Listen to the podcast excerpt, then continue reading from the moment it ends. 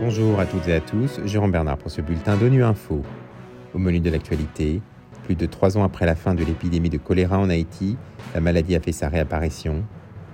L'ONU s'efforce d'améliorer sa réponse à l'exploitation et aux abus sexuels, notamment vis-à-vis des victimes. Et des experts indépendants des droits humains dénoncent un racisme systémique en Suisse. Plus de trois ans après la fin de l'épidémie de choléra en Haïti qui avait causé plus de 10 000 morts, la maladie a réapparu. Selon l'Organisation panaméricaine de la santé, au moins 7 personnes seraient décédées parmi 20 cas suspects observés dans l'agglomération de Port-au-Prince. Cette résurgence du choléra est d'autant plus inquiétante qu'elle a lieu au moment où les troubles en Haïti, marqués par la pénurie de carburant et le blocage de routes, ralentissent la réponse des équipes d'intervention. Philippe Coste nous en dit plus.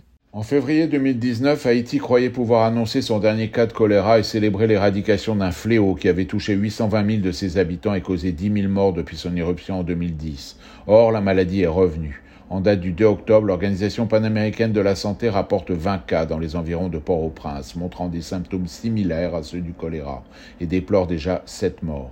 Pour l'instant, la présence du Vibrio cholerae, la bactérie responsable de cette pathologie, a été confirmée dans les analyses de deux malades, mais l'enquête se poursuit sur des cas suspects et des décès dans diverses communes du département de l'ouest d'Haïti, comprenant Port-au-Prince et Cité-Soleil. Ce retour du choléra a lieu au moment où Haïti est en proie à des troubles qui gênent le travail du personnel soignant et l'accès des malades aux hôpitaux. La plupart des malades décédés sont morts dans leur quartier, faute d'avoir pu se rendre à l'hôpital en raison du manque d'ambulances et des barrages routiers organisés en protestation contre la récente hausse des prix de l'essence. La violence des gangs haïtiens limite l'accès à certaines zones et la pénurie de carburant empêche le transport d'échantillons qui permettrait d'évaluer la progression de l'épidémie. Dans le contexte sociopolitique actuel, prévient l'ONU, il est impératif que les équipes de santé se voient garantir un accès sûr afin d'atténuer le risque d'une épidémie importante. Christian Sanders, coordonnateur spécial pour l'amélioration de la réponse des Nations Unies à l'exploitation et aux abus sexuels, était en visite en République centrafricaine la semaine dernière. Sa mission travailler avec l'ensemble des services, des départements et des organismes des Nations Unies pour renforcer la lutte contre l'exploitation et les atteintes sexuelles partout où elles se déroulent. Dans un entretien accordé à Guira FM, il explique comment améliorer la réponse des Nations Unies vis-à-vis des victimes. Je pense que um, nous sommes engagés à soutenir les victimes, que ce soit par le biais de soins médicaux, de soins psychosociaux, d'une assistance juridique ou d'une assistance financière, par le biais de projets, de projets uh, générateurs de revenus et de projets visant à les uh, aider à vivre uh, mieux et à soutenir leurs enfants. Est-ce que je pense que nous en faisons assez pour l'instant? Non, mais je pense que nous sommes sur la bonne voie et que nous allons continuer à travailler dur dans ce domaine.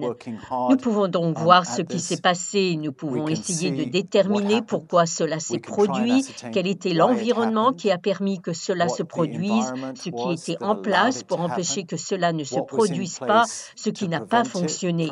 Ce que nous devons faire maintenant pour aller de l'avant afin de corriger toute déficience et d'aborder tout risque et d'utiliser ce que nous avons appris pour nous assurer que cela ne se reproduise pas.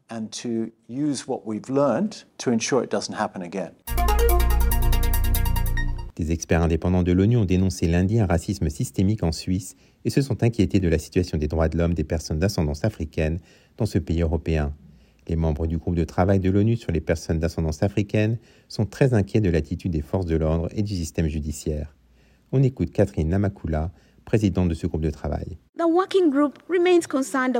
groupe de travail reste préoccupé de la situation des droits humains des personnes d'ascendance africaine en Suisse. Ces dernières euh, sont confrontées à une discrimination raciale importante structurelle ainsi qu'un racisme anti-noir qui ont un impact grave sur euh, leurs droits civils, économiques, sociaux, culturels et politiques. Les demandeurs d'asile et réfugiés d'ascendance africaine ont indiqué être victimes de racisme intersectionnel et de xénophobie, notamment un traitement racialisé et dur de la part de la police et des personnels de prison, parfois en toute impunité. Nous sommes préoccupés du traitement auquel sont soumis les personnes d'ascendance africaine par euh, le personnel d'application des lois et de justice en Suisse. Les opérations de police avec des arrestations brutales, le profilage racial, des traitements dégradants et le renforcement des stéréotypes raciaux négatifs dans l'espace public.